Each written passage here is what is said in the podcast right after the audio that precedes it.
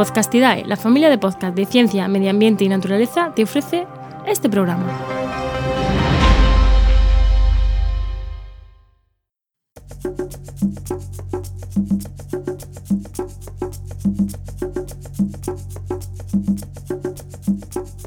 Estás escuchando Mentes Covalentes, tu podcast de química y neurociencia, con Hugo Quintela y Clara García.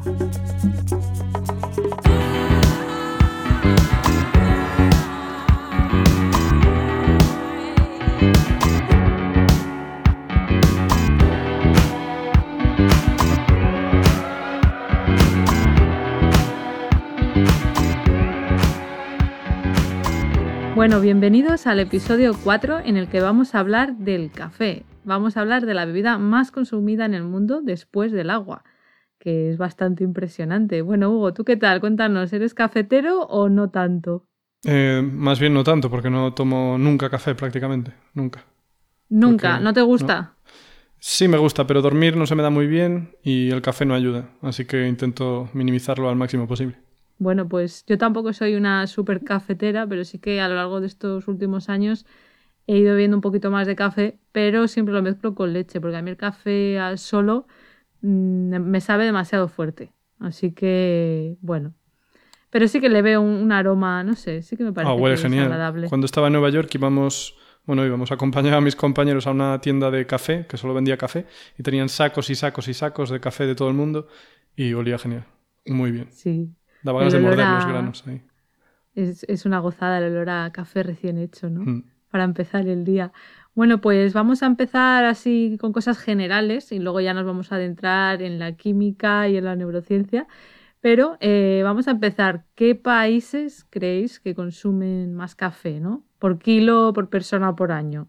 No sé si tú, Hugo, ya te has informado o Ah, sabías. ah, o sea, no mire cuáles consumía más, vi algún consumo. Eh, me parece que, por ejemplo, Latinoamérica consume bastante poco café, por lo que vi. Hmm. Y Europa mucho. Europa, pero justamente los países más del norte, los escandinavos. Ajá. Parece ser, yo creo que esto cambiará según el año, pero por lo que he visto, Finlandia suele estar en el primer puesto, pero también muy cerca le siguen Noruega, Islandia, Dinamarca. Así que sí, los, los escandinavos. Para combatir el frío, a lo mejor. Para reuniones sociales, en vez de beber cosas fresquitas, beben cosas calentitas. Seguramente tiene que ver con eso. Y luego, en cuanto a productores de café, tenemos en primer lugar a Brasil, luego a Vietnam, Colombia, Indonesia, pero el que más, Brasil. Un país grande también. ¿Y cómo? País grande también. Eh, Sí, también es verdad, también es verdad. Y la verdad es que eh, me gustaría encarar este mm, episodio, por lo menos mi parte, eh, también en los efectos que tiene para la salud el café, porque hace unos años se consideraba muy perjudicial eh, lo de consumir cafeína, o por lo menos se tenía esa idea de, de la cafeína, ¿no? De que podía ser un problema, que al final la cafeína no deja de ser pues una droga legal, ¿no? Porque tiene una función en el cerebro, es psicoactiva. Y. Eh, y claro, produce pues, efectos en el sistema nervioso central, un efecto estimulante. Pero sí que se han ido viendo efectos beneficiosos, aunque bueno, luego hablaremos también, Hugo, que creo que tú también has mirado alguno no tan beneficioso. Sí. Pero, pero antes de entrar en todo esto, sí que me gustaría, bueno, eh, comenzar con la historia un poco del café. Así que bueno, no sé si te has informado tú, Hugo, me imagino que también lo has visto. Yo no lo sabía de dónde salía el café, el, Bueno, yo- el país Tampoco. mucho. originario. pues resulta que el origen de la planta del café eh, está en Etiopía. Y el primer uso del café como bebida infusionada, lo que consideramos hoy en día café o algo parecido, se documentó en Yemen, que pues está muy cerca de Etiopía, ¿no? Está enfrente cruzando el Mar Rojo, así que bueno, no sorprende tanto que llegara hasta Yemen. Y parece que se usaba para aguantar durante toda la noche ceremonias religiosas los musulmanes sufíes. Y ahí empezaron a tomarlo y a esa bebida le llamaron kawa, que es una palabra árabe, así que, bueno, del árabe antiguo significaría vino, bueno, porque, no sé, Vino. les Y entonces al vino, supongo. ¿cómo le llamaban? Café. o sea, la palabra vino en árabe eh, hoy en día no se dice así, pero supongo vale. que del, del árabe antiguo eh, era algo así. Y se cree que, bueno, que de Kawa pues luego evolucionó pues a coffee, café, en casi todos sitios, por lo menos en Europa, tiene un nombre mm. parecido, ¿no? Y bueno, pues eso empezó en Yemen y para finales del siglo XIX pues el café ya se había extendido por el mundo islámico, eh, incluyendo el Imperio Otomano. Y bueno, la verdad es que fue muy importante porque, claro, los musulmanes devotos no podían irse a un pub, a un bar, a tomar alcohol, ¿no? Porque, no, estaban cerrados, claro. Claro, no, por su religión no podían tomar alcohol. Así que los cafés, eh, las cafeterías empezaron a ser un sitio social fuera de la casa donde la gente en este caso los hombres eh, musulmanes podían reunirse y discutir pues, de temas eh, interesantes, de política, de negocios, de religión. Y luego ya durante el siglo XVII el café nos llegó a Europa y fueron los holandeses los primeros en tener ya plantaciones de café en Sri Lanka y curiosamente en Inglaterra existía lo que se llamaban las Penny Universities, porque por un penny, por un penique, podían tomarse una taza de café y debatir sobre política y sobre otros temas intelectuales. Joder, eso sí que eran temas de desfase. ¿eh? ya ves, es que bueno, hoy en día en Inglaterra, en Reino Unido en general, sigue habiendo mucha cultura del café, de las cafeterías, de ir a estudiar, que eso es algo que yo en España, pues depende de la ciudad, pero siempre he visto que los cafés, las cafeterías es como una cosa más ruidosa, ¿no? Que la gente está ahí, pues tomándose el café con los compañeros de trabajo, charlando, viendo las noticias, cosas así. Pero en Reino Unido es verdad que hay mucha cultura de pues ir a leer a una cafetería, ir a estudiar. Y bueno, pues es curioso ver que eso, que ya en los inicios eran sitios más intelectuales, de conversar y de tranquilidad. Y bueno, luego los vieneses pues empezaron ya a añadirle también lo del azúcar, la leche y hacer estas cosas así más dulces. Golosillos los austriacos, ¿eh? sí.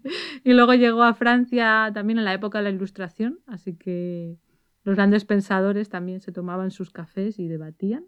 Hasta que les cortaron la cabeza en la Revolución Francesa. Exacto, ahí ya no, no hay tu tía. Y en el siglo XIX los europeos ya lo llevaron pues al Caribe, a Brasil, a otros países de Centroamérica y Sudamérica y ahí pues se recurrió a los esclavos de África. Así que bueno, no deja de ser un poco irónico que el café que inspiraba a esos grandes pensadores de Europa pues también supuso una, una forma barbárica de trabajo forzado. Y así, bueno, al final Brasil se convirtió en el primer productor de café y llegó a ser algo barato, que podía permitirse también la gente trabajadora, no solo la gente pudiente. Y luego ya durante la Primera Guerra Mundial se inventó el café instantáneo, que fue muy útil también para los soldados poder tener esa bebida fácil de preparar, incluso cuando no había cómo hacerse un café con agua, pues se lo llegaban a, masticar los granos, porque como ya sabemos el café pues te mantiene despierto ¿no? y te da un poco de energía y curiosamente ya también en la Segunda Guerra Mundial los italianos empezaron a hacer americanos, lo que llamamos hoy en día americanos, para los soldados americanos, porque claro, a ellos no les gustaba ese café tan fuerte de los italianos, así que bueno, les ponían un poco más de agua para ellos y lo llamaron así. Y también fueron los italianos los que inventaron la máquina expreso y entonces eso permitió que utilizando presiones altas eh, en granos más finos de, de, café, pues se pudiera hacer en unos 30 segundos en vez de tener que esperar 5 minutos a que se infusionara. Eso también pues permitió que el café fuera una bebida ideal antes de ir al trabajo, tomárselo rápido, ¿no? pedirlo en, en, la cafetería y también se inventaron los coffee breaks, pues creo que fue hacia los años 50 o así, porque claro, antes no, no había esa costumbre. Así que bueno, esto es un poco la historia contada de manera muy rápida y acelerada del café. ¿Qué te ha parecido? Perdona mi ignorancia, ¿eh? pero el café americano, que es un café flojito y ya está, ¿o qué, qué es? Eh, si no me equivoco, es un café largo, o sea, con más agua de lo normal. Es como si, como si haces un espresso y le añades bastante agua. Sí, es, es más diluido, es más acuático.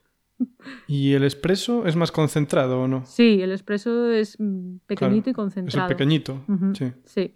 Pero claro, antes del espresso concentrado, así como en una máquina que te lo hace con presión, pues se hacía eso ahí eh, en esperar a que se, no sé, que se, ¿cómo se dice? Que se, no sé, que se cociera y que saliera la sustancia, se hacía mucho Claro, extraerlo ahí.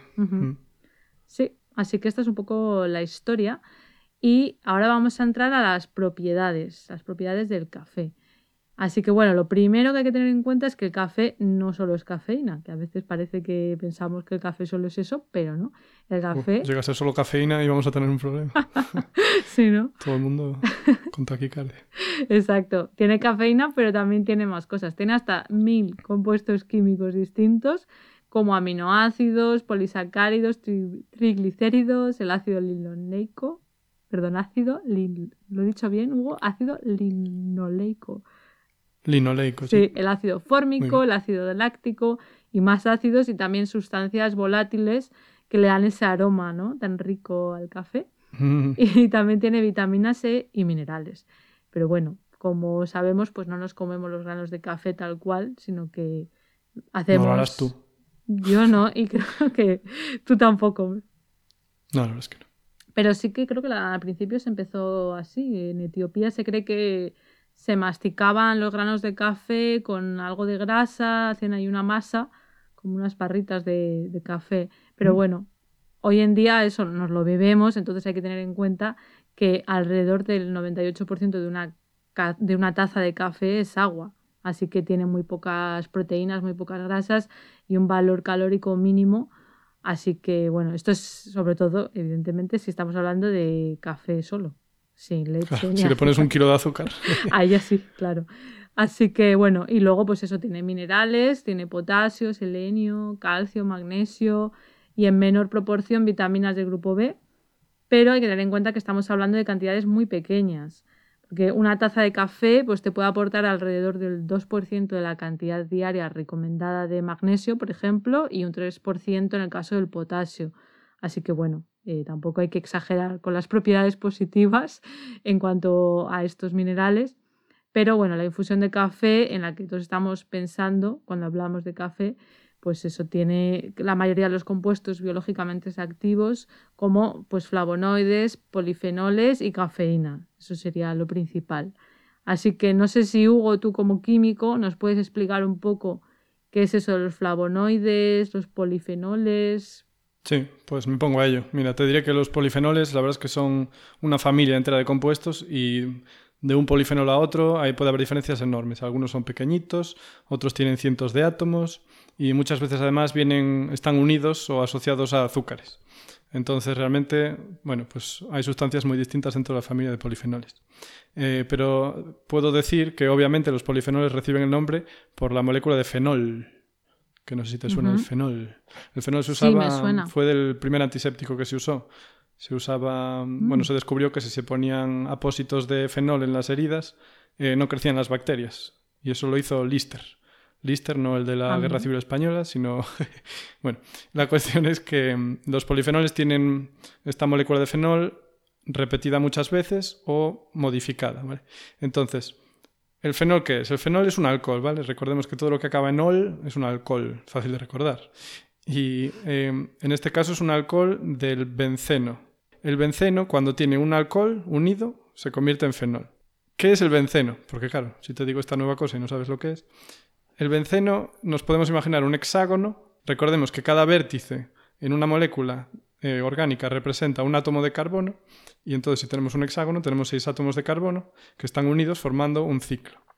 Si también nos acordamos de que cada átomo de carbono tiene que estar unido cuatro veces a otros átomos, podemos seguir entendiendo cómo funciona esta molécula. Entonces, en el benceno también hay dobles enlaces, así que cada vértice del benceno está unido por un enlace simple a otro carbono y luego por un enlace doble a otro átomo de carbono. Así que llevamos tres uniones, ¿vale? Porque los enlaces dobles cuentan como dos.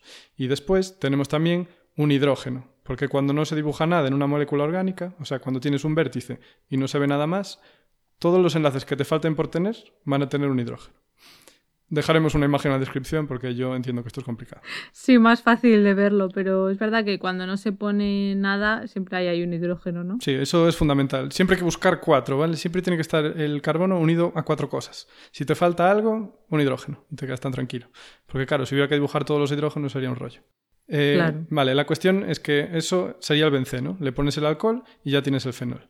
Eh, estos compuestos se llaman aromáticos. Estos que son así anillos de seis con los dobles enlaces Lo estoy explicando muy simplificadamente, ¿vale? Pero se llaman los compuestos aromáticos y se llaman así porque huelen bien.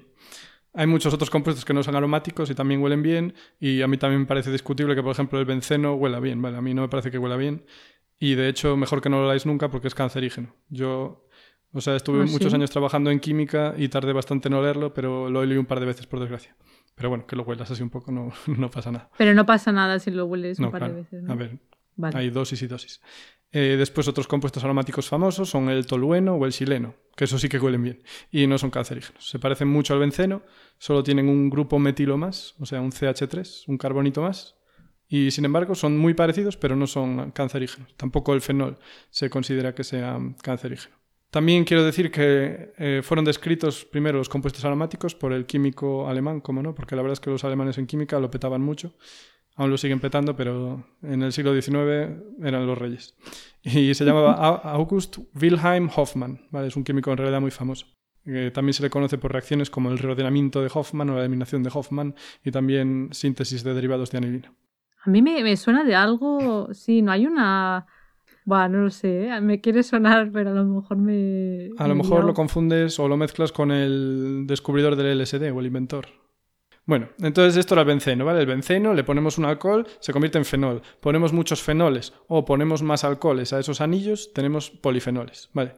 Están presentes en todas las plantas los polifenoles y sus funciones son tanto de protección, por ejemplo, para la radiación del sol, contra insectos y también funcionan como, bueno, eso, como pesticidas y también como hormonas. También el hecho de que los proteja del sol es porque estas moléculas absorben la luz solar y no permiten que dañe a otras moléculas, digamos, y ellas son resistentes. Y también tienen propiedades antioxidantes. Entonces voy a aprovechar que tienen Mm. propiedades antioxidantes para explicar un poco qué son los antioxidantes. Brevemente. Sí, porque eso es algo que se habla mucho de Mm. ello, ¿no? Incluso en los medios la cultura popular, cuando algo tiene antioxidantes. Dámelo, dámelo todo. Claro, que es bueno, ¿no? Antienvejecimiento. Entonces, vale, mm, antioxidante. Protegen de la luz, también estoy diciendo. Lo que ocurre es que cuando incide la luz ultravioleta en las moléculas, a veces puede romper los enlaces covalentes. Vale. Este programa se llama mentes covalentes, así que voy a repetir lo que es un enlace covalente. Y es una unión entre dos átomos en la que cada átomo cede un electrón, ¿vale? Y entonces forman, pues, lo que vemos como la rayita en las moléculas, eso es un enlace. Y es un electrón de un átomo y otro electrón de un átomo, de un átomo, perdón, y hace que se mantengan unidos. Entonces, a veces, cuando la luz ultravioleta golpea a estas moléculas, se rompe el enlace. Ocurre que los enlaces se pueden romper de dos maneras. Una se llama heterolítica y otra homolítica. Y lo vais a entender, creo. La heterolítica consiste en que uno de los átomos se lleva los dos electrones del enlace. Así que se queda cargado negativamente, porque tiene un exceso de carga negativa, porque a él le toca por justicia un solo electrón, pero se lleva dos. Y el otro, el otro átomo no se lleva ninguno, así que se queda cargado positivamente. Son iones. Pero hay otro tipo de ruptura y es la que normalmente provoca la luz ultravioleta u otros tipos de radiación, y en esa cada átomo se lleva un electrón. Cuando los átomos solo se llevan un electrón, forman lo que se llaman radicales. Chan, chan, chan, y ahora empiezan las cosas a radicales tener libres. sentido. Efectivamente, más popularmente conocidos como radicales libres. Y estas moléculas son muy inestables, ¿vale? Porque quieren enlazar.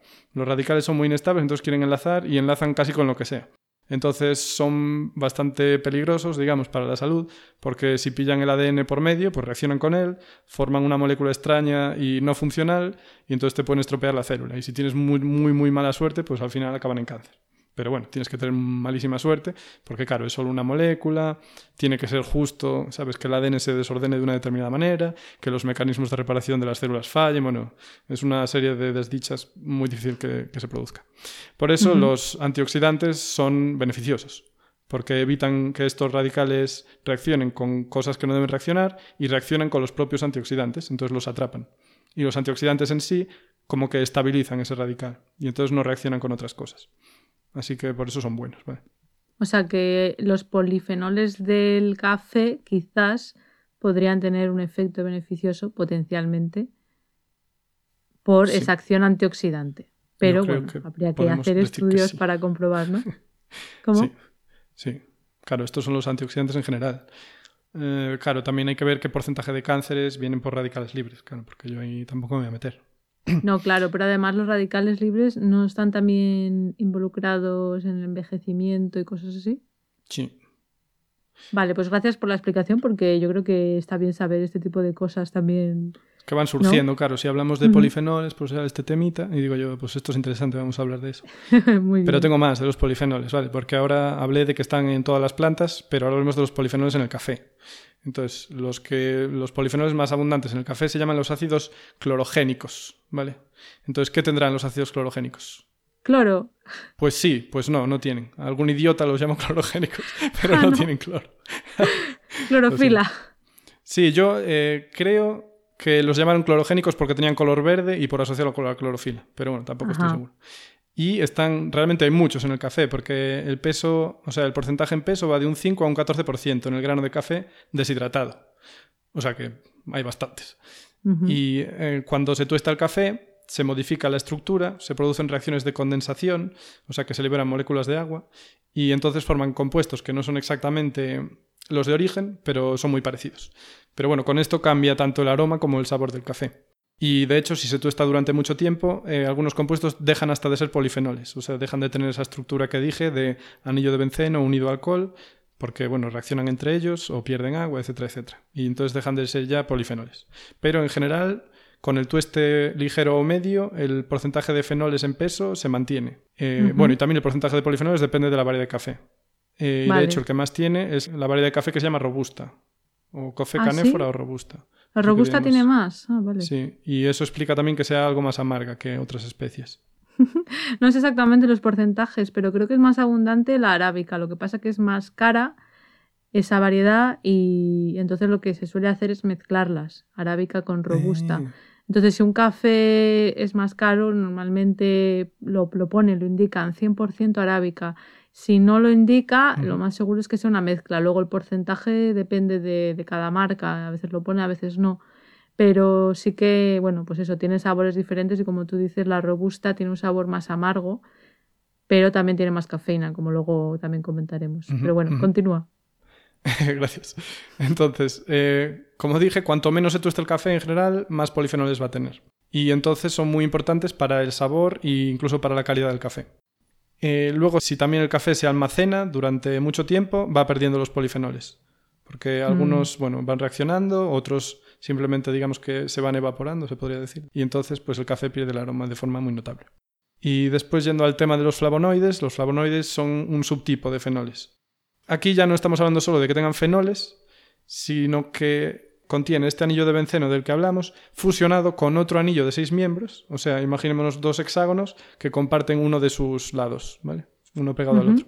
Entonces, en uno tenemos esos dobles enlaces que mencioné antes, que es el anillo aromático, y en el otro ya tenemos un átomo de oxígeno. En vez de estar todos los vértices formados por carbonos, uno de esos vértices tiene un oxígeno. Pero bueno, esto realmente no es muy importante, solo para que bueno, tengáis una idea. Y eh, lo que tienen en característico comparado con otros polifenoles es que el cuerpo humano los absorbe muy mal.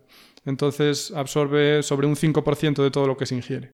Por ello tienen pocas propiedades, digamos, de actividad biológica comparado con otros polifenoles. Yo, por ejemplo, trabajé con un flavonoide que se ¿Ah, llama sí? flavopiridol. Bueno, trabajé, intenté sintetizarlo porque al final no fui capaz, porque tenía muchos proyectos y no acabé. Pero bueno, quería hacer un derivado de un- una molécula que se llevó a fase clínica para tratar la leucemia y esta molécula era modificada de una molécula natural. O sea, se cogió una molécula natural y se vio cómo se podía modificar para mejorar sus propiedades. Y entonces yo quería añadir una modificación más para hacer que se pudiera activar o desactivar con la luz. Pero bueno, al final no cuajó. Así que nada. Pero era por contar un poco de mi Es vida. verdad, me acuerdo que me contaste eso en su día cuando estabas con la tesis, Hmm. lo de desactivarla con la luz. Entonces los flavonoides también son eh, compuestos que se encuentran en las plantas. Sí, también. Vale, Y tienen eso, propiedades similares también a las de los polifenoles. vale. Pero en el cuerpo humano no tienen una actividad biológica tan importante por eso, porque tal como entran, salen, Ujú, en su Vale. mayoría. Bueno, y esa es mi parte sobre los polifenoles y, y lo- los flavonoides. Vale, pues muy interesante. Pues ahora me gustaría ya centrarnos en la cafeína, ¿no? Que, bueno, hemos dicho que no solo es cafeína, pero es verdad que, como todos sabemos, es muy importante el efecto de la cafeína. Así que vamos a hablar un poquito de eso. Como hemos dicho, actúa en nuestro sistema nervioso y es lo que, lo que pasa es que la cafeína actúa en nuestro cerebro uniéndose a receptores de adenosina, que es otro compuesto parecido. Es un, la adenosina se une a esos receptores y produce unas reacciones, ¿no? unos efectos, pero la cafeína lo que hace es unirse sin activarlos. Así que impide que esa adenosina se una y lo que está haciendo es pues impedir su efecto, ¿no? Es un mecanismo de acción antagonista porque hace lo contrario que hace la adenosina. Así que se dice que es un inhibidor competitivo, está compitiendo por ese huequito, ¿no? Es un receptor que se une a esa molécula y claro, hay un número de receptores y si están llenos de, cafeína, pues la adenosina no se puede unir. Así que estos receptores de la adenosina pues, se encuentran en diferentes células del sistema nervioso central, como los astrocitos, la microglía y las neuronas. Y cuando la cafeína se une a estos receptores, el efecto final al final es que estimula el sistema nervioso y aumenta, como ya sabéis, pues nuestro estado de alerta, de concentración, nos reduce los tiempos de reacción, somos más rápidos, así que bueno, por eso también pues, se suele tomar para estar despiertos, ¿no? Mucha gente nos hace mejores personas, nos hace más rápidos, más atentos. Mejores personas, no sé yo. bueno, si eres más rápido, es mejor. Pero una pregunta, ¿qué es eso de los astrocitos? Los astrocitos son otras células nerviosas que hay en, nuestro cerebro y que, bueno, eh, antes se, hablaba de estas células, bueno, de hecho se llama la, la, glía, ¿no? Que creo que lo comentamos en el episodio 1, en el que hablamos también de qué es la neurociencia. Y bueno, pues son como de acompañamiento, se solían decir, glía creo que significa pegamento, si no me equivoco. Eh, entonces, bueno, se veían como que están ahí, bueno, un poco de pega, ¿no? Pero en realidad se ha visto que tienen, tienen bueno, pues funciones muy importantes, además de, darles como sustento a las neuronas, de proporcionarles oxígeno, pues eh, tienen otras funciones y de hecho si están alteradas, pues eh, pueden producir enfermedades. Así que bueno, son las otras células nerviosas aparte de las neuronas. Mm. Y todas ellas pues tienen, tienen estos receptores para la adenosina. Y lo que quería comentar es que la adenosina es un producto del ATP, que no sé si os sonará, a los que hayáis estudiado biología en el instituto, imagino que sí. El ATP es lo que utilizan nuestras células para obtener energía. Eh, entonces, a lo largo del día, cuando se va utilizando ese ATP, lo que pasa es que se va produciendo adenosina como un producto, ¿no? resultado de haber utilizado el ATP, porque es parte de esa molécula. Entonces, eh, esa adenosina pues, se va uniendo a esos receptores y nos va induciendo el sueño. Así que al final del día, pues eh, junto a otras cosas, no es lo único, eh, nos entra sueño, ¿no? Y al final luego durante nuestro sueño, mientras estamos durmiendo, pues eso se eliminaría y bueno, ya por la mañana pues nos levantaríamos con los receptores sin esa adenosina y ya pues eh, despiertos, ¿no? Ya con... Es bonito, ¿verdad? Está como muy bien pensado. En plan, cuanto más ejercicio, cuanto más actividad, más, más construyes, más cansado estás de noche, más, mejor vas a dormir en teoría. Así que más, más liberas tus receptores. Qué, qué, bonito. Claro, a lo mejor también por eso, ¿no? Si un día haces deporte, te entra más sueño. Quemas, más ATP, así que generas más adenosina, estás más cansado. Está todo muy bien pensado, es que es así. A ver, bastante bien, no, no se pudo no quejar mucho tampoco. sí, así que la cafeína, claro, lo que hace es inhibir este efecto de la adenosina y bueno, pues lo que pasa es eso, que no, no nos entra tanto sueño pero además de haber receptores de adenosina en nuestras células nerviosas, también hay en el corazón, por ejemplo. Entonces, por eso, cuando tomamos café, también puede aumentar nuestro ritmo cardíaco. Incluso hay personas que les puede llegar a producir taquicardia si consumen mucha cafeína, porque la adenosina en el corazón pues haría algo parecido ¿no? que en nuestro cerebro, que sería ralentizarlo, relajarnos. Entonces, bueno, de ahí también esos efectos. Así que bueno, este es el efecto que hace y ahora Hugo, cuéntanos un poquito más de la cafeína desde el punto de vista de un químico. Bien, vamos a ser aquí más fríos. ¿no? La cafeína os puedo decir que es un polvo inodoro, incoloro y amargo. Bueno, polvo, depende cómo lo hagas. También puede hacer así cristalitos que son como agujitas. Eh, y os digo que es un alcaloide. Hablamos de los alcaloides en el capítulo 3 también. Y Mm, también dijimos que los alcaloides tienen esa manía de muy a menudo ser capaces de llegar al sistema nervioso. Entonces ya, como dijo Clara, pues tienen esos efectos, ¿no? Porque son capaces de atravesarlo todo. Entonces se nos ponen por todos los lados. También son capaces de atravesar la, placenta y llega al feto. También se eh, excretaría con la leche, con el semen, en la saliva, etcétera, etcétera. Así que una vez lo tomas, se difunde por todos los sitios. También dijimos ya en el capítulo 3 que los alcaloides lo que son, ¿no? Son eh, moléculas que contienen nitrógeno y que derivan de los aminoácidos, pero no son ni proteínas ni péptidos, ¿vale? Que son como mini proteínas. Eh, Muy y bien, son- gracias por el recordatorio, sí. Sí, ya que estamos. y pertenecen al grupo de las xantinas, ¿vale? Y estos son unas moléculas, uf, voy a tener que decirlo, heterocíclicas. Heterocíclicas es que antes hablamos del anillo de benceno, ¿vale? El anillo de benceno era un hexágono y todos los vértices son átomos de carbono. Cuando uno de los átomos de un anillo no es un carbono, es un heterociclo. Es bonito, piénsalo, Ah. porque si, si todo es carbono, es lo mismo todo, así, así que sería homocíclico, aunque ese término no se usa. Pero si tienes otro, pues se llama heterociclo. Vale. Eh, y en este grupo, a este grupo también pertenecen, no al de los heterociclos, bueno, al de los heterociclos en realidad también, pero al de las xantinas pertenece también la guanina y la adenina. Y la adenina eh, es un derivado también de la adenosina. Entonces, al final, la adenosina y la cafeína pertenecen a la misma familia y como se parecen tanto la adenosina y la cafeína, pues eso explica que la cafeína vaya a los mismos receptores, como dijo Clara. Eh, en cuanto a los receptores, me gustaría explicar eh, la tolerancia, porque no sé si vas a hablar de la tolerancia, Clara. Eh, no, no, no, no específicamente. Cuéntanos. Entonces, la tolerancia es como un sistema del cuerpo que busca el equilibrio, o sea, cuando te acostumbras a una droga, ¿no? Entonces, supongamos que, por ejemplo, nuestras neuronas de media tienen 20 receptores para la adenosina. Entonces, cuando tomas café, supongamos que te llegan 10 moléculas de café a cada neurona. Entonces, te bloquea 10 receptores en cada neurona. Y eso, obviamente, para que te sientas igual de cansado que antes, vas a necesitar, digamos, que el doble de cantidad de adenosina. Entonces, el cuerpo, para adaptarse a este cambio, dice, pues voy a hacer más receptores, voy a poner más receptores en las neuronas y entonces ahora en vez de tener 20 voy a tener 30. Así que esas 10 unidades de cafeína que se me unían y me bloqueaban 10 receptores, ahora es como si no estuvieran ahí, si nos comparamos con la situación inicial. Porque ahora tenemos 30 receptores, 10 bloqueados por cafeína y 20 libres, igual que 20 libres había antes de tomar cafeína. Entonces, para conseguir el efecto que tenías inicialmente tienes que tomar más cafeína para bloquear más receptores. Entonces llega un punto que tienes un montón de receptores y entonces necesitas un montón de cafeína para bloquearlos todos. Es decir, has generado tolerancia a la cafeína. Claro, eso pasa cuando consumes cafeína de manera habitual, ¿no? Me imagino que no sé cuántos días se tarda en empezar a. Creo a que es bastante rápido. Eh, dos semanas, me parece. Vale, pues si en dos semanas empiezas a tomar todos los días un par de cafés, pues seguramente a la tercera semana notarás que tienes que tomar un, otro café más al día para notar el mismo efecto, ¿no? Y La así droga, pasa. la droga es lo que tiene. Claro, al final sí, sí, no deja de ser una droga. Entonces es lo que tú dices, que llega un momento que no te va a hacer ese efecto, que necesitas tomarte dos cafés o tres para estar normal. Vale, ahora cambiando, volviendo otra vez a, a la química. Bueno, en realidad a la historia de la química. Porque la cafeína se aisló por primera vez en 1819. Adivina dónde. ¿En Alemania? Sí.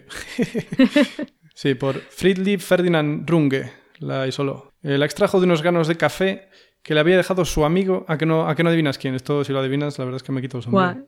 No, ni idea. Johann, Johann Wolfgang von Goethe. O sea, Ah, el escritor Goethe. Goethe. le dio, eran amigos y le dio esos granos de café de los que al final consiguió aislar la cafeína. También este, este químico, Friedlieb, lo vamos a llamar porque me gusta más Friedlieb que Runge, que es su apellido, eh, también fue el primero que aisló la quinina, que es muy importante para el tratamiento de la malaria, es fundamental. Y también creó uno de los primeros tintes sintéticos, que era el azul de anilina. Trabajó en una empresa de tintes muchos años y se dedicó en cuerpo y alma a la ciencia. Así que al final el pobre lo echaron de la fábrica y murió solo y sin honores. Todo un clásico, como vimos en el anterior capítulo, de los químicos que inventan cosas importantes. Al final Ya acaban ves. solos y sin honra. Y si os Eh, interesa, iba a decir, os interesa el tema de los tintes, Hugo nos cuenta mucho sobre los tintes en el episodio 2 del color, por si acaso También no lo habéis escuchado. Bien visto. Eh, lo que ocurrió es que, también como ocurre siempre, unos años después, la Sociedad Alemana de Química pues, le hizo una, una recaudación de fondos para hacerle un, digamos, un bonito obelisco en su tumba. Eso es todo lo que se llevó el pobre. Pero bueno, 22 años después de su muerte, Emil Fischer, otro químico muy tocho, adivina de dónde, eh, sintetizó la, la cafeína, o sea, cafeína sintética, y determinó su estructura. Vale, que esto es lo que 1833. dijimos en otro episodio, ¿no? Que no es lo mismo aislar que sintetizar. Pero en este aislar- caso, Emil Fischer fue el que ya fue capaz de sintetizarle y saber lo que era. Porque claro, comparado con otras moléculas de las que hablamos, como la morfina, muchísimo más sencilla que la morfina. También dejaremos las moléculas, obviamente, en la descripción para que veáis si son sencillas o no. Bueno, la cafeína. La cafeína está en muchas plantas, en unas 60 plantas se calcula que está, algo más, un poco más. Y las principales plantas que la contienen son obviamente el café, pero también la hierba mate, el cacao, el guaraná, la cola y la planta del té. Entonces, cuando oigáis hablar de esto tiene mateína, esto tiene guaranina, esto tiene teína, pues al final es todo cafeína. Son Es verdad que siempre está la duda, ¿no? La, la gente dice, pero es lo mismo, no es lo mismo, porque se llaman de maneras diferentes, pero al final es que es lo Mm. mismo, es la misma molécula. Sí, lo confirmamos aquí. Lo confirmamos, es, lo- es todo lo mismo. No, en exclusiva no creo. Lo que pasa que tiene más cafeína el café que el té, más porcentaje. Em, entonces, algo curioso es que todas estas plantas que contienen cafeína, digamos que desarrollaron la capacidad de crear cafeína de forma independiente unas de otras. O sea, que no es que provengan todos de un ancestro común que hacía cafeína entonces sus hijitos, sus descendientes, también la hacían, sino que de forma independiente y por mecanismos distintos, bueno, no para cada planta distintos, pero para cada familia de plantas, utilizan mecanismos distintos para sintetizar la cafeína.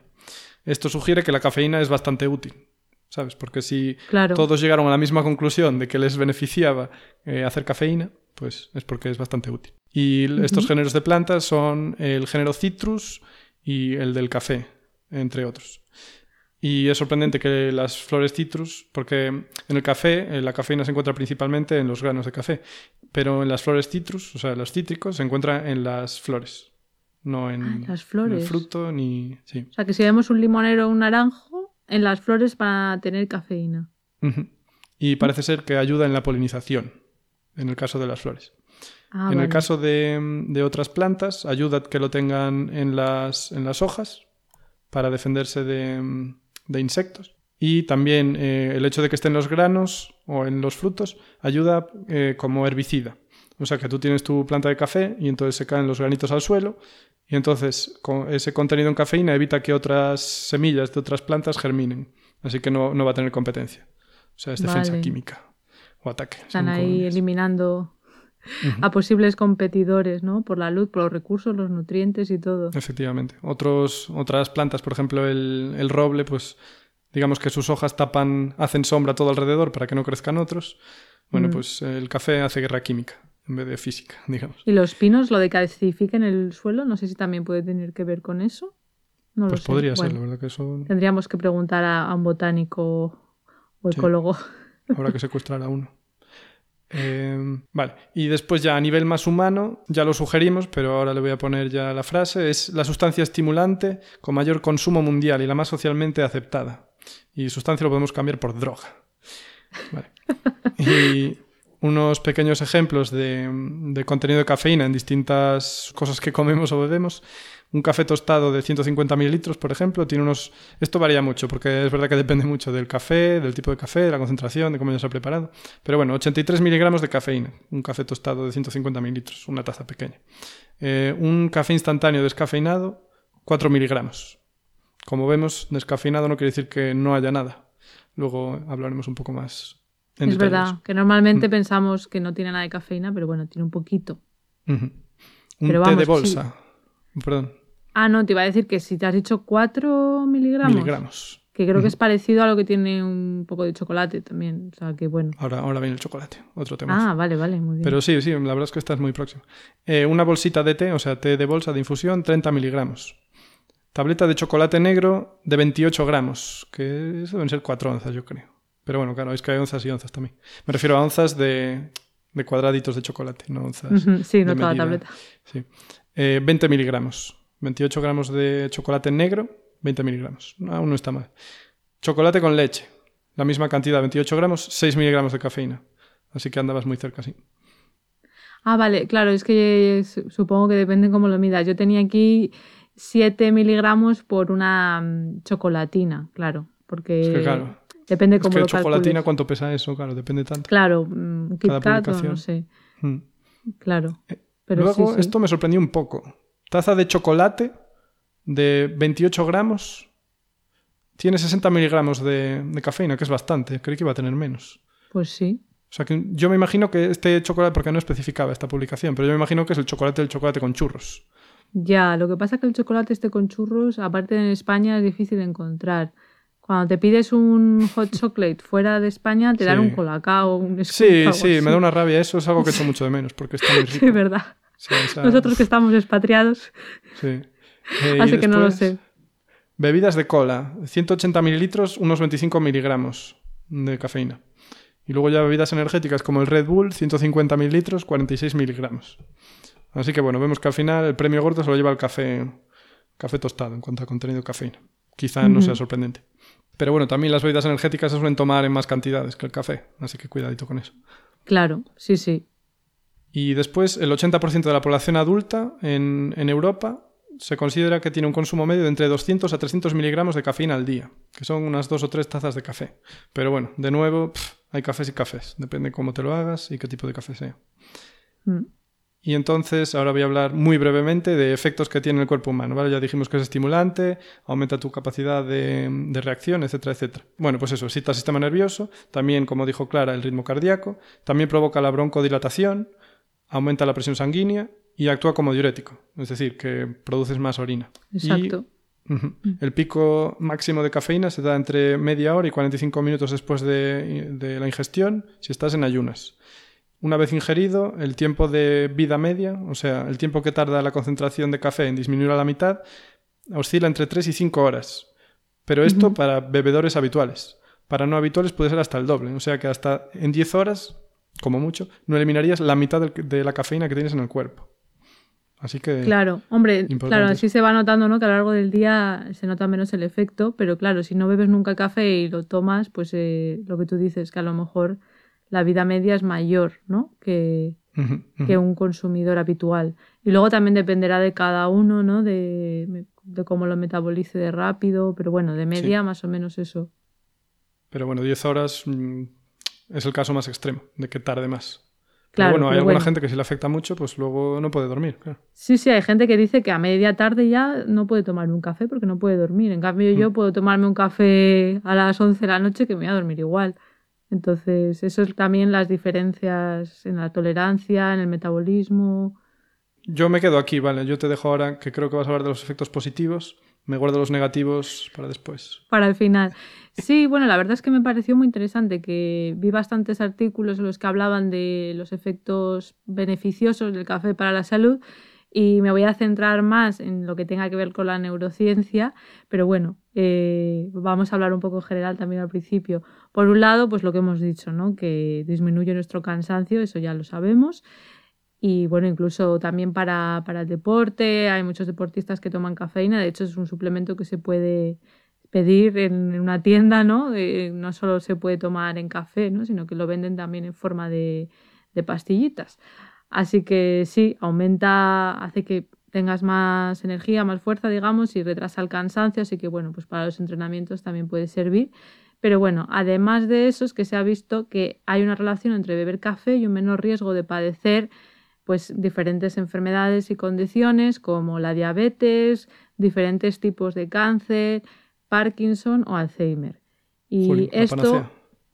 claro, tampoco decimos que sea la panacea, pero existe esta relación.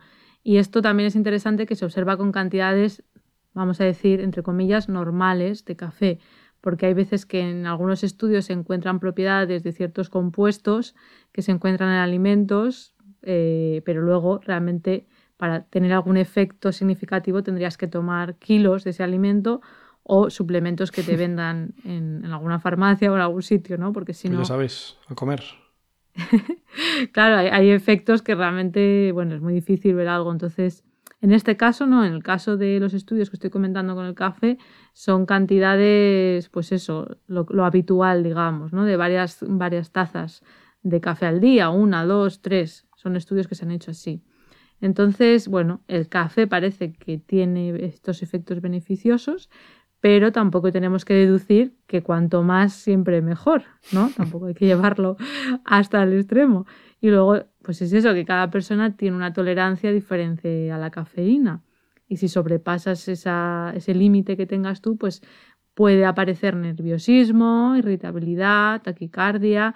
Y luego hay personas que tienen una intolerancia a la cafeína o que tengan determinados problemas metabólicos En ese caso, por supuesto, pues por precaución, mejor no consumir nada de café y tampoco se recomienda que los niños tomen café, ¿vale? Eso hay que tenerlo claro. Pero bueno, como norma general, eh, existen cantidades máximas diarias que en la población normal, sana, adulta, eh, no deberíamos sobrepasar. La Agencia Europea de Seguridad Alimentaria recomienda no consumir más de 400 miligramos diarios, que como ya hemos dicho depende, pero bueno, más o menos sería entre 8 y 10 cafés al día de taza pequeña. Así que no tomar más de 10. Por favor. Porque ya te parece mucho, ¿no? Jolín. Y por cierto, lo de la cafeína a los niños, tú imagínate. Uf, qué horror. Ya. Pero es que, Niños bueno, yo Cafeinados. De hecho, cuando estaba investigando un poco sobre la parte de la historia, eh, hablaban de que había épocas en Europa en la que el, el agua no era segura beber y la gente bebía cerveza en vez de agua, porque era más seguro, y los niños también bebían cerveza. Y luego cuando llegó el café, pues se empezó también a beber café. Pero claro, vamos, todos conocemos, no sé, historias de nuestros abuelos que a lo mejor pues eh, a sus hijos de vez en cuando no les importaba pues darle un traguito de vino, cosas así que ahora se nos hacen muy extrañas, ¿no? Entonces, bueno, lo del café, pues no lo sé, si habrá gente que, deja a sus hijos. A nivel paterno, no sé qué preferiría. Si darle a mi hijo un vaso de café o un vaso de vino. Casi Pues, mejor vino, ¿eh? Pues ninguna de las dos cosas. Ya, ya, no. Por deber no. Pero si te obligaran, creo que escogería vino. ¿Sí? No, Hombre, por porque Dios. luego el chaval no parará, tú imagínate. no, no, vino un niño no, con una vino. taza de café encima, Dios mío, qué terremoto. Bueno, ninguna de las dos cosas. No sean que luego nos acusen Sí, de sí. estar promoviendo prácticas irresponsables. no queremos eso. No, no. Así que bueno, eso, como cantidad orientativa, pues mejor no pasarse de 8 de ocho cafés al día, que ya es bastante. Y luego hay que tener en cuenta lo que comentábamos antes, de que están los dos tipos de semilla principales, que son la arábica y la robusta.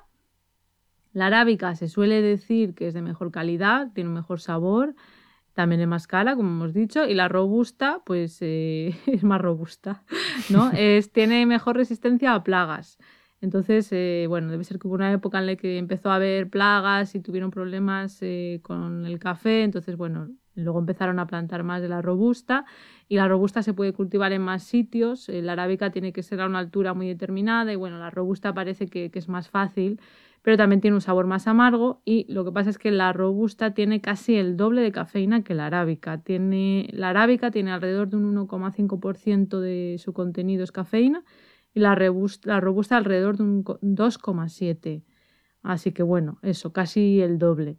Así que eso, también fijaros en, en el tipo de café que estéis consumiendo. Si os ponéis más nerviosos o irritables o con taquicardias, pues intentad tomar de la variedad arábica que tiene pues menos... menos Pásate a la arábica. Exacto. Entonces, bueno, en cuanto a estudios, eh, quería comentar sobre todo el caso del Parkinson, así por, por enlazar con la neurociencia sobre todo, ¿no? Así que me gustaría comentar que en los años 90 salieron varios estudios que analizaban la relación entre el riesgo de desarrollar Parkinson con diferentes hábitos, como fumar, consumir alcohol, eh, consumir café, y estos estudios pues, parecían indicar que el consumo de café podía disminuir el riesgo, disminuir el riesgo de Parkinson. Pero bueno, no estaba del todo claro, ¿vale? En estos estudios de los 90. Entonces, en el año 2000 salió un estudio con una muestra ya más grande, con el doble de personas que en otros estudios anteriores, con Parkinson y con tiempos de seguimientos también más largos. Eh, luego, si os interesa esto, lo añadiremos en las notas de la descripción para que podáis leer los estudios en el caso de que queráis.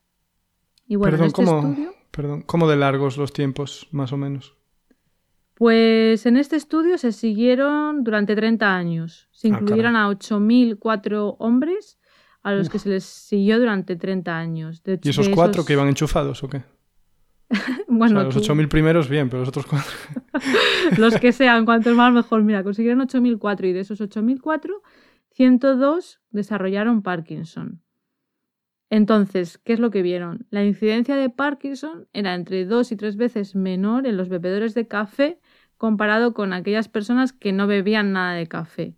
Y vieron también que cuanto más café consumían al día, menor incidencia. Las dos cosas. La incidencia de Parkinson pasaba de ser de 10,4 por cada 10.000 personas al año en hombres que no bebían café a 1,9 por 10.000 personas al año. Jolín, pues es un estudio... O sea, 30 años, 8.000 personas, es fiable, ¿no? Parece. Por los Parece que sí. Eh, estos eran hombres que consumían estos 800 mililitros de café al día, que a priori parece mucho, pero este estudio estaba hecho con personas eh, de Hawái y bueno, me imagino que como en otras partes de Estados Unidos, pues eso, toman estos cafés americanos muy aguados, que también, pues eso, son más mililitros, pero al final en miligramos de cafeína, me imagino pues que, sería dentro de lo habitual, ¿no? Así que es Perdón, la población de Hawái, además a nivel genético, eh, es especial, ¿no? Bastante especial. En este caso creo que eran todos eh, de descendencia japonesa en este estudio. en concreto. Y claro, todos hombres, ninguna mujer. Exacto, todos hombres. Por eso mm, voy a contar también los otros estudios posteriores más importantes. Eh, este hemos dicho que es del año 2000, ¿vale? Pues al año siguiente, en el 2001, se publicó otro estudio al respecto, pero aquí ya sí que se incluían también mujeres. Y era una muestra todavía más grande, con más de 47.000 hombres y 88.000 mujeres. O sea que ya bastante grande la muestra. Y esta se estudió entre unos 10 y 16 años, depende de la persona así que no son los 30 años de antes, pero bueno, es una población mucho mayor y, bueno, más, más variada, claro. Y este estudio pues también parecía indicar que una ingesta moderada de café podía estar asociada con un menor riesgo de desarrollar Parkinson. Aunque aquí también se vio eh, que la cafeína derivada de otras fuentes que no fueran el café, como hemos dicho antes, pues de té, bebidas de cola o chocolate, también tenían un efecto. Oh. Y en cambio, el café descafeinado no mostraba efecto. Así que este estudio mm. parece indicar que sería la cafeína lo importante del café, eh, según este, bueno, estos resultados. Pero también es eh, interesante, curioso, que el efecto que se vio en mujeres era diferente al de los hombres, ya que en los hombres se veía, pues eso, que cuanto más café, más consumo, menor riesgo. Pero en mujeres, en vez de ser una recta lineal, digamos, una línea recta, hacía una forma de U, esa relación. Hmm. Es decir, que el riesgo de Parkinson disminuía con cantidades medias de café, pero luego cuanto más café eh, ya, no, ya no se veía ese efecto. Entre una y tres tazas de café al día sí que se veía el efecto en mujeres, pero luego ya con cantidades más altas no se veía ese efecto protector. Pero bueno, me gustaría aclarar que también eh, mirando un poco el estudio más en detalle, vi que un porcentaje mucho mayor de mujeres que de hombres tomaban más de cuatro o seis tazas de café al día. Entonces también es un poco difícil comparar esos datos y también hay que tener en cuenta que el riesgo de sufrir Parkinson eh, es diferente en hombres y en mujeres. En no bebedores de café ya es diferente, eh, así que bueno, es un poco complicado esa relación. el peso, ¿no? También me refiero como el peso de la mujer es de media más bajo, tiene más... También. Sí, también puede tener un efecto. Y luego en el estudio también explican que la vida media de la cafeína aumenta en el último trimestre de embarazo en las mujeres y durante el uso de contraceptivos orales. Así que bueno, esa interacción hormonal también podría tener un efecto. Pero bueno, más allá de esas diferencias entre hombres y mujeres en este estudio en particular, bueno, pues es importante intentar pensar qué es lo que podría estar causando estos resultados. Porque, eh, bueno, habría que ver, ¿no? No simplemente conformarnos con la hipótesis de que, ah, pues simplemente tomar más café previene el desarrollo de Parkinson. Así que los autores realmente en la parte de las conclusiones y de la discusión, mejor dicho, en la parte de la discusión sí que intentan tener en cuenta todo lo que podría estar pasando y comentan que uno podría estar pensando que los hombres que empiezan a tener algunos síntomas de Parkinson, como el insomnio, que es una característica también del Parkinson, que tienen problemas para dormir, pues imagínate que esos hombres al principio no saben que tienen Parkinson, no pueden dormir y, bueno, pues empiezan a reducir el consumo de café, ¿no? Mm, tiene sentido. Claro, podrías llegar a pensar eso, pero eh, no parece probable que esto lo explique porque esta, esta relación tan fuerte que se encontraba tenía que ver con el consumo de café al principio del estudio, o sea, varios años antes del diagnóstico. Entonces es poco probable que hace que tantos años antes del diagnóstico de, Parkinson ya tuvieran estos problemas de insomnio y estuvieran cambiando sus hábitos. Otra posible explicación que contemplan pues sería que un consumo bajo de cafeína y la enfermedad de Parkinson tuvieran una causa común que no nos estuviéramos dando cuenta. Una tercera variable ¿vale? Por ejemplo, que niveles bajos de dopamina pudieran predisponer tanto a desarrollar la enfermedad de Parkinson, que tiene que ver con la dopamina, como a una menor propensión de desarrollar adicción a la cafeína y a otras sustancias que afectan al sistema dopaminérgico, que eso no lo hemos comentado antes, pero la cafeína también eh, altera la dopamina, el sistema dopaminérgico. Así que esa sería una posible hipótesis que tampoco se puede descartar completamente, pero tampoco hay que desestimar la hipótesis de que un consumo moderado de cafeína a lo largo de la vida pueda reducir realmente eso, el riesgo de desarrollar Parkinson. Porque luego también hay estudios en roedores, que es lo que argumentan los autores de este estudio, en los que se ve que en, ratones en los que, o roedores, no sé si eran ratones o, otros animales, pero en roedores que se les había degenerado las neuronas productoras de dopamina, las neuronas dopaminérgicas, que sería como un equivalente a, un modelo de Parkinson en ratones, se había visto que los antagonistas de estos receptores de adenosina mejoraban la locomoción. O sea, si tú pones otra sustancia que no sea cafeína, pero que también haga de antagonista a la adenosina, hace que esos ratones o esos roedores puedan moverse mejor, aunque les hayas quitado esas neuronas productoras de dopamina, que la dopamina tiene que ver también mucho con el movimiento. Entonces, bueno, eso es una de las cosas que ellos argumentan. Y otra es también que la cafeína previene, la cafeína misma, previene eh, problemas de movimientos en ratones a los que se les quita la dopamina. Seguramente porque esa cafeína inhibe el efecto de la adenosina de suprimir esa transmisión de dopamina. O sea que si ya les has quitado dopamina y encima tienen adenosina, que la adenosina hace que la transmisión de dopamina baje, pues sería peor eh, el efecto. En cambio, si les echas cafeína, o les añades, les das cafeína, pues se vería reducido ese problema de movimiento. Así que bueno, esto es lo que ellos argumentan en este estudio de, 2001. Luego, otro estudio eh, de 2004 eh, en el que se vio que las mujeres que tomaban estrógenos para tratar los síntomas de la menopausia no se beneficiaban del efecto protector del café frente al Parkinson, mientras que las mujeres que no tomaban esa terapia hormonal sí que se beneficiaban. Entonces, bueno, como vemos, pues hay varios estudios que muestran que consumir café podría ayudar a prevenir el Parkinson pero no se tiene del todo claro si es la cafeína en sí o qué pasa exactamente. Así que, por último, quería comentar un estudio de 2018, más reciente, que también incluiremos en la descripción, de la revista PNAS, que también es bastante reconocida. En este estudio se vio que un compuesto del café, a ver si lo sé decir, la eicosanoil 5 hidroxitriptamina o EHT, ¿lo he dicho bien, Hugo? Sí, sí, muy fluido. EHT, vamos a llamarlo, que es un ácido graso. EHT incluso mejor lo dices. Sí, ¿verdad? EHT mucho más fácil. El EHT es un ácido graso derivado de la serotonina y está en el café, ¿vale? Entonces se vio que este EHT actúa de manera sinérgica con la cafeína, protegiendo a los ratones que tienen lo equivalente a la enfermedad de Parkinson y también a ratones que tuvieran lo equivalente a demencia con cuerpos de Levy.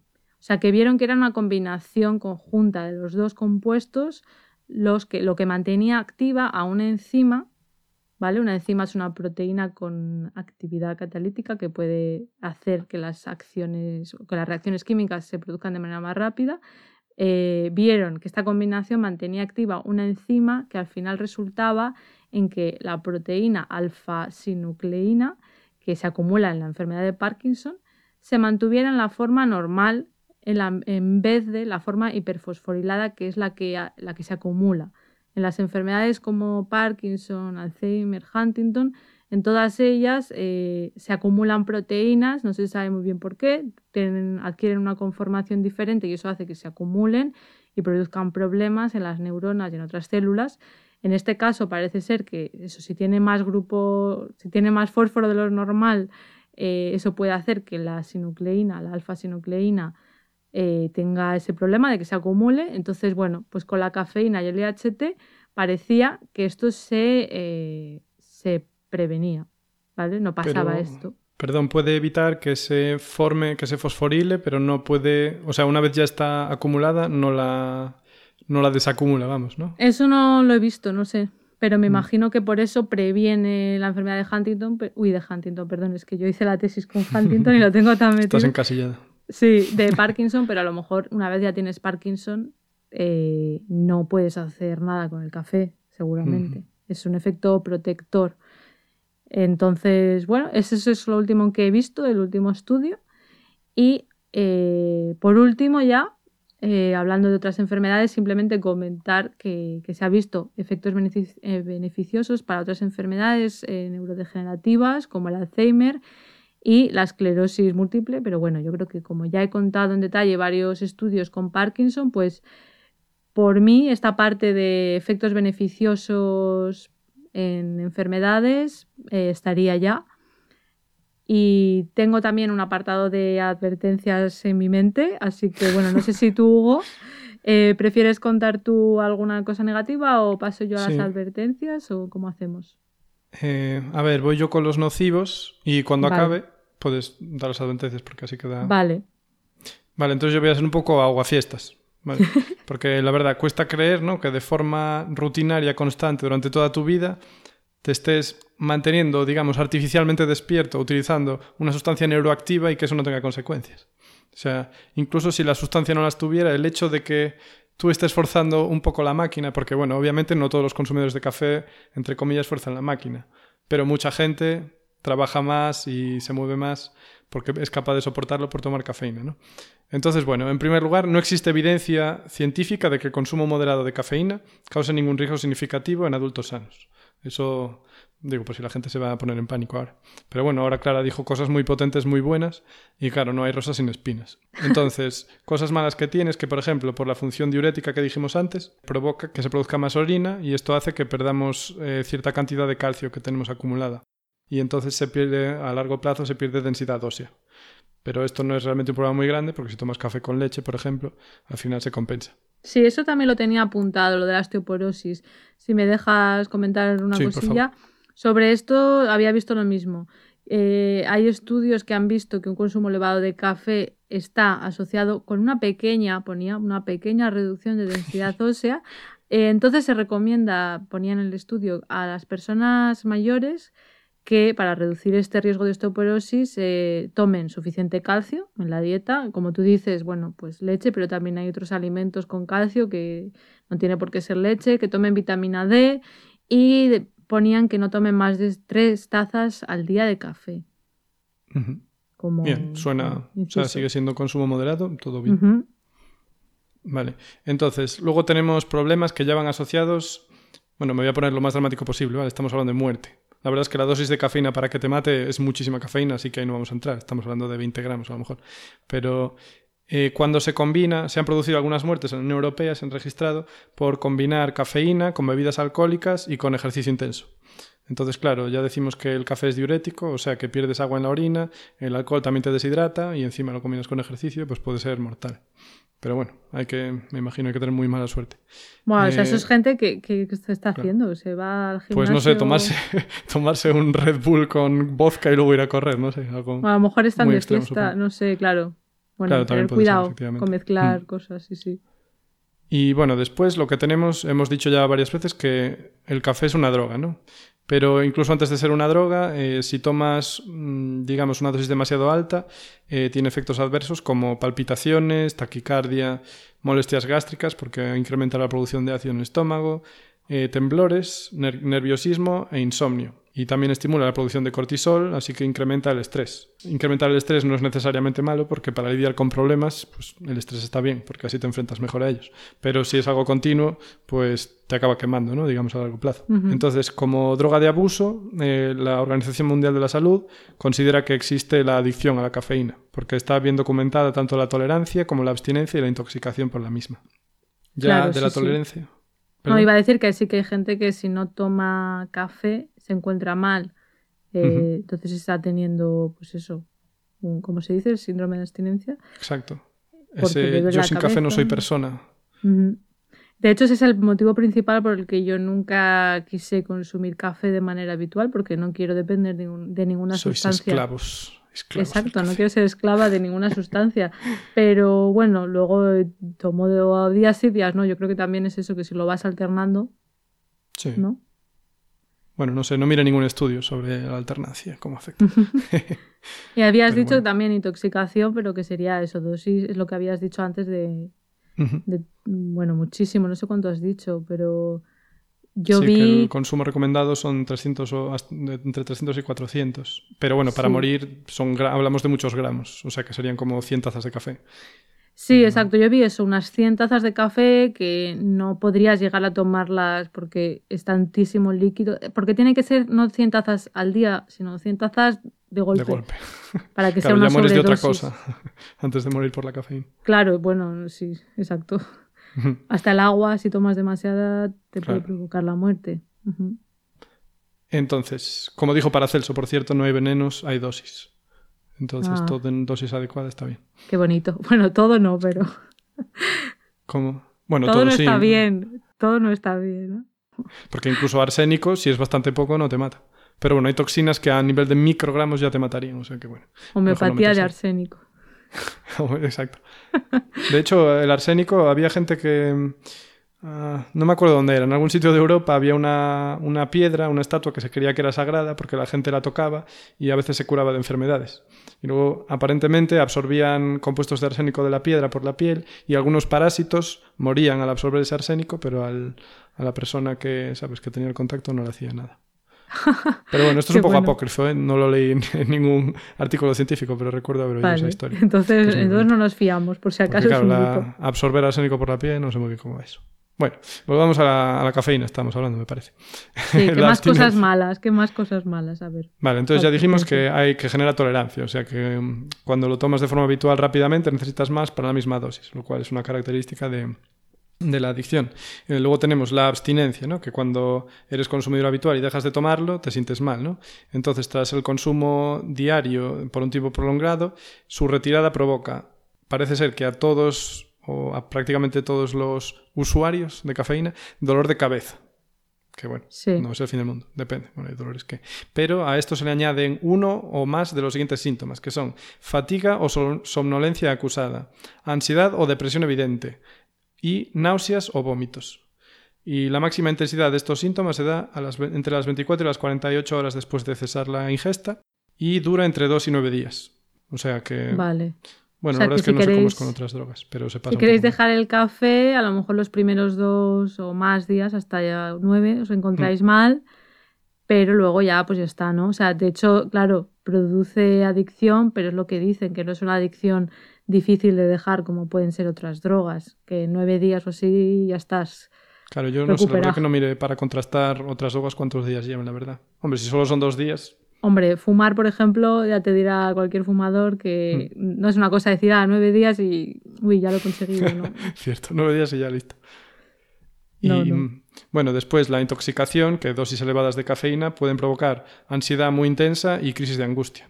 Y ahora voy a ir con un caso personal. Mi madre tuvo una vez una sobredosis de cafeína, y no porque sea una junkie de la cafeína, sino que pues una vez tomó eh, tres, tres cafés de pota, que el café de pota, bueno, lo llamamos así en Galicia, es el café este triturado, y luego lo pones en una, eh, en una pota, no, en una olla, y lo, lo hierves ahí, y luego lo filtras. Entonces es muy concentrado. Y mi madre no es consumidora, ni era consumidora habitual de café, de vez en cuando sí. Eh, pero ese día, pues mítico que estás en una sobremesa y se tomó tres a lo mejor en un par de horas. Y nada, entonces dijo que fatal, o sea, taquicardia muy fuerte, eh, sensación de angustia muy grande de que se iba a morir, Dios mío, que no, no lo cuento, llevadme al hospital. Y nada, la llevaron al hospital, le pusieron una pastilla debajo de la lengua, que no sabemos lo que es. Y, y nada, y tuvo que estar varios días en casa en calma absoluta. O sea que cuidado. Bueno, es que se lo dijo el médico también, dijo que el café de Sí. pota que era sí, vale, pues especialmente peligroso. advertencia a todos los gallegos que nos estén escuchando. Cuidado con el café de pota. Cuidado con las potas, las carga el diablo. Sí, sí, menudo susto tu madre. A lo mejor también tiene, pues eso, si no está acostumbrada y a lo mejor es más sensible a la cafeína, no lo sé. Sí, bueno, imagínate que le pusieron ahí la variedad robusta y ella sin darse cuenta que siempre toma la arábica. Pues, Imagínate.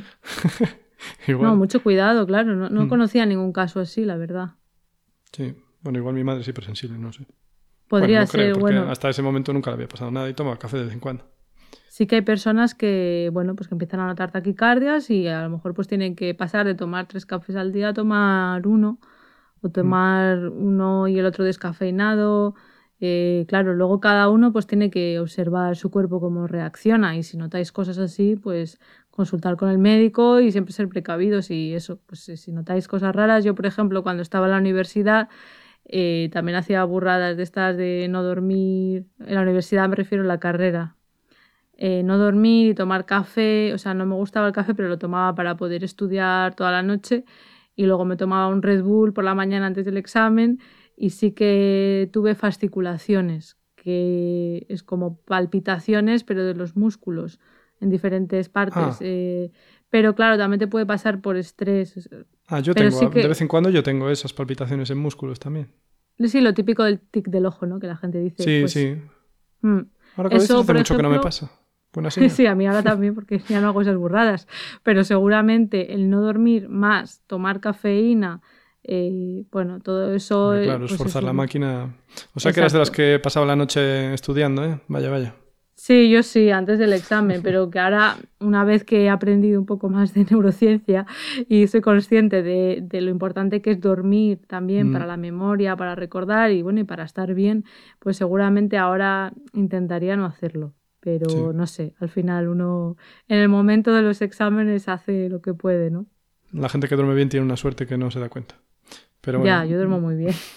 Volvamos al tema, ¿vale? Entonces, mm, yo ya acabé con los efectos negativos, ¿vale? Entonces ahora os voy a hablar de una cosa que se hace... Ah, bueno, perdón, ahora quieres introducir tú tu... Las advertencias. No, no, a ver, cuéntanos. No sabía que nos ibas a contar más cosas. Cuéntanos. Es que voy con el proceso del descafeinado, ¿vale? Ah, vale, vale, es verdad, claro, porque hemos hablado de que también están los descafeinados y que hay gente que se los recomiendan, pero que tiene un poquito de cafeína. Pues cuéntanos como químico, ¿cómo se hace eso? Vale, a ver, pues eso, como hay gente que no quiere cafeína, pues, pues se descafeína y todos contentos. Ya dijimos antes que no, la cafeína no se quita del todo y, por ejemplo, en la Unión Europea eh, la ley dice que tiene que tener como máximo el grano de café un peso del 0,1% en cafeína. Y si es café soluble, tiene que tener como máximo un 0,3% de contenido en cafeína. Eso al final se traduce en que más o menos tenemos un 1% de la cafeína original en el café que utilizamos en la mesa. Y además, por cierto, a día de hoy eh, los consumidores de café descafeinado en España son un 17% de los consumidores de café, lo cual tampoco es mucho. Y en otros países, no sé si tienes los datos, pero mi experiencia es que es más difícil encontrar en un bar, eh, no por mí, cuando he viajado con gente, si piden un descafeinado no saben muy bien lo que es. No es tan común como en mm. España pedirse un descafeinado. Pues no, no tengo datos de otros sitios. Estuve mm. mirando así, pero no...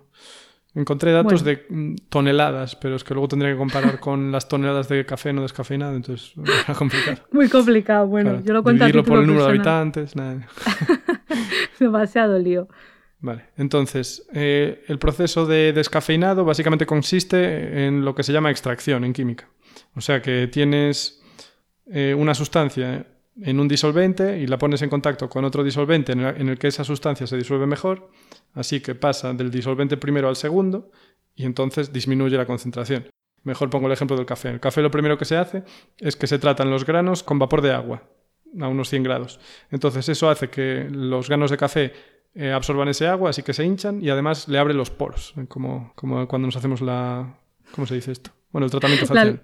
Sí, una limpieza que primero tenías que abrir los poros con Claro, pues abre los poros. Al abrir los poros hace que el disolvente que se le va a añadir a continuación pueda llegar casi a todos los rincones del grano de café.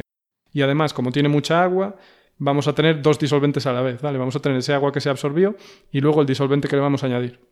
El disolvente que se añade em, es... Bueno, hay distintas posibilidades. Vamos a empezar por disolventes orgánicos, o sea, basados en el carbono, y aquí igual alguien se me pone farruco, ¿vale? Porque basados en el carbono sí, porque voy a poner después de ejemplo el CO2, que dices tú, ah, también está basado en el carbono, pero no se considera que sea un compuesto orgánico, es una excepción. Así que compuestos orgánicos que se le añaden como disolventes son el diclorometano, ¿vale? Podemos deducir de nuevo la estructura porque dicloro y metano, metano un átomo de carbono, Y después el acetato de etilo, que ese es más complicado. Mm, Me parece que lo voy a dejar por ahí porque ya nos estamos alargando. La cuestión es que una vez el grano absorbió ese agua, luego se le añade estos disolventes, o diclorometano o acetato de etilo, y entonces eh, la cafeína tiene que decidir dónde se queda. ¿Me quedo en el agua o me voy al otro disolvente? Resulta que la cafeína se disuelve mejor en, los dis- en estos disolventes orgánicos, porque en agua se disuelve bastante bien también, así que no es algo súper sencillo. Y entonces, después de repetir estas fases de extracción, o sea, tenemos el grano con agua, le añadimos diclorometano, una parte de la cafeína pasa al diclorometano y una pequeña parte se queda en agua. Retiramos ese diclorometano, añadimos diclorometano nuevo que no tiene nada de cafeína, así que de nuevo volvemos a extraerlo. Esta operación se repite varias veces y al final nos queda muy poquita cafeína en el grano. Los problemas que tiene esto son varios. En primer lugar, el diclorometano es- se sospecha que es cancerígeno. No está confirmado, pero se sospecha que es cancerígeno. ¿Qué me dices, Hugo? Sí, A pero ver si estamos aquí. llamada a los consumidores, que no hay que preocuparse. ¿Por qué? Porque el diclorometano se evapora con una facilidad enorme. Entonces después Ah. se dejan a secar los granos, se produce el tueste, se produce la deshidratación, así que con eso se elimina... Obviamente las leyes ya nos protegen, o sea, ya dicen que la cantidad que puede haber de diclorometano es muy baja y segura. Pero es que además, ya por el proceso de tueste, prácticamente no queda nada de diclorometano. Porque imagínate, si es agua y lo pones a 200 grados, ya se va. Pues si es diclorometano que bulle a 40 grados, pues mucho más. Vale. Y mm, esa sería la desventaja del diclorometano, sobre todo para los operarios, a lo mejor, porque si estás trabajando con grandes cantidades y estás por Eso ahí en la planta. pues no es a tan- lo mejor no más para ellos. Y además es malo para la capa de ozono, según parece. Así que. hmm, Mm. Pero claro, es barato y no Y al- arde, por cierto. No es inflamable. ¿El sabor no lo altera? Y esa es otra. Otro problema que tienes es que además de llevarte la cafeína, te puedes llevar algunas cosas más. ¿Los entonces, claro, flavonoides? No, los otros, los polifenoles. Sí, polifenoles. sí, una parte de ellos. Claro, depende mucho de la molécula, porque la- cuanto más polar sea la molécula, más le gusta quedarse en el agua. Y los polifenoles, como tienen muchos alcoholes, pues les gusta bastante el agua, tengo que decir. Vale. Y bueno, la otra opción que dijimos es el acetato de etilo, que es otro disolvente que es derivado del ácido acético, ¿vale? Acet, acet, y es un éster. Los ésteres se derivan de los ácidos por una reacción de condensación, esterificación de Fischer. Lo dejo ahí. Y mm, el problema del acetato de etilo es que es más caro y además es más difícil de evaporar, pero no es tóxico. Bueno, tiene una toxicidad muy baja. Y además es natural, la naturaleza también produce acetato de etilo. Y entonces, también hay un método de extracción con agua, agua caliente, pero ese se lleva muchos compuestos polares, se lleva muchos polifenoles. Así que después de sacarle ese agua que se lleva la cafeína, tiene que haber un proceso de quitarle a ese agua los polifenoles y volver a ponérselos al grano de café. Así que es, digamos, entre comillas, menos natural. ¿eh? Y después, finalmente, también se puede utilizar el dióxido de carbono supercrítico, que no es más que dióxido de carbono al que se le aplica mucha presión y deja de ser un gas y se convierte en un líquido. Un líquido que es, tiene el 80% de la densidad del agua, pero es superfluido. O sea que no, no es viscoso, vamos. O sea que se mueve muy fácilmente, se dispersa muy fácilmente. Y este es muy bueno porque se lleva la cafeína de una forma muy selectiva y, como sabemos, no es tóxico. Bueno, a no ser que quites todo el aire y solo pongas CO2, entonces te asfixias. Claro, Entonces sí. pero tóxico no es. Y el problema que tienes es que es más caro porque tienes que trabajar a altas presiones, cosa que, claro, no es barata. Claro. Así Entonces, que, ¿qué- bueno, ¿Qué es lo Sí. que se.? No sé si lo sabes, ¿qué es lo que se suele usar o dependerá de cada. Se usa una mezcla de. Bueno, una mezcla no quiero decir. Se usan todos los procesos. Todos, Vale. porque todos tienen ventajas y desventajas. Y todos les quitan, digamos, el sabor original al café de una manera o de otra. Vale, y supongo que también según eso dependerá el precio de, del café Sí, descafeinado, eh, ¿no? Por ejemplo, utilizar el carbono, el dióxido de carbono supercrítico requiere una inversión inicial muy grande. Así que se utiliza para cantidades muy grandes porque si no, no se amortiza. Claro. Supercrítico. Se llama, ¿no? Sí, los fluidos supercríticos son esos, los que se llevan a extremos de, de presión. O sea, bueno, gases que se convierten en fluidos. Gases que se convierten en fluidos, vale. Sí, al aplicarles mucha presión. Pues vaya Y- lío hay que hacer, ¿no? Para conseguir café sin Sí. cafeína. Bueno, pero Bueno, al final pues sí. funciona bien y ya ves que el café descafeinado no es prohibitivamente caro. La maravilla Ya. de la técnica. Ya, es verdad. Sí, supongo que, que no. No sé, no sé qué diferencia hay de precio, ¿eh? Pero vamos, que sí, que mucha gente lo compra. Lo que no es es el sabor, si eso, si se ve muy afectado o no. Pero bueno. Sí, Eh, bueno, hay. En el documento que leí aparecía un poco como cada. ¿Sabes? El uso de cada extracción afecta al sabor, ¿no? Uno te decía, oh, este es menos afrutado, este es un poco más amargo. Pero bueno, claro, no lo- también no lo incluye depende aquí. de cómo de sibarita seas. Y si puedes percibir Bueno, todos esos matices Hasta aquí, o no. hasta aquí mi, mi mensaje de hoy, ¿eh? Yo ya acabé. Hasta aquí tu mensaje de hoy. Ya, bueno, pues, pues bien, bien, gracias por, por esta parte, ¿no? Que yo no sabía cómo se hacía esto del descafeinado. Y luego nada, lo de las advertencias que decía antes, pues simplemente recordar que estos beneficios que estamos diciendo es el café solo sin azúcar, que ya sabemos que en España también en parte porque tenemos el torrefacto, eh, se suele añadir azúcar al café, que en otros países no es tan común. En otros países no se suele añadir azúcar al café. No tanto como en España, ¿no? En España tú pides un café y te ponen dos saquitos de azúcar, sin preguntar. Dan por hecho que vas a querer azúcar o cafeína. En otros países, pues no, no es tan inmediato, ¿eh? Vale, vale. Entonces, bueno, simplemente, pues eso, decir que evidentemente si te pones azúcar, pues ya estás consumiendo algo que tiene efectos perjudiciales para la salud y bueno, pues a lo mejor eh, ahí estás contrarrestando una cosa con la otra. Y luego también que los cafés instantáneos, por ejemplo, no han mostrado los mismos beneficios en todos los estudios, depende de cada caso. Así que bueno, podría ser que también tengan menos de esas sustancias beneficiosas además de la cafeína o que tengan menos cafeína también, no lo sé. Bueno, puede, quedan muchas cosas por investigar. Y por otro lado, el café con leche parece que sí que conserva las mismas propiedades beneficiosas, ya sea leche de vaca o vegetal. Y bueno, y nada, pues que luego también con- depende del contexto de cada uno, quería añadir, que si acompañamos el café con una magdalena, con un croissant o con un cigarrillo, que es peor, pues bueno, pues eso, que los efectos beneficiosos podrían verse contrarrestados. Así que esto era, sí, esto es lo que quería advertir al final de todo. Yo creo que hemos dicho lo bueno y lo malo, ¿no? Del café. Sí, sí, un bonito espero yin yang, que- yo creo. Mm. Sí, ¿no? No es solo todo lo que reluce. Claro, bueno, habrá que ir viendo, no lo sé. Si aparecen más estudios ya haremos otro, otro capítulo Sí, de os café. llamamos, os llamamos y os comentamos. Exacto. Bueno, pues yo creo que hasta aquí el episodio de hoy. Acordaros que salimos cada 15 días, los jueves nos podéis escuchar. Y nada, espero que os haya parecido interesante, que hayáis aprendido sobre el café y nos escuchamos en el próximo episodio. Hasta la próxima. Hasta la próxima. Más os vale que hayáis aprendido y que os haya gustado.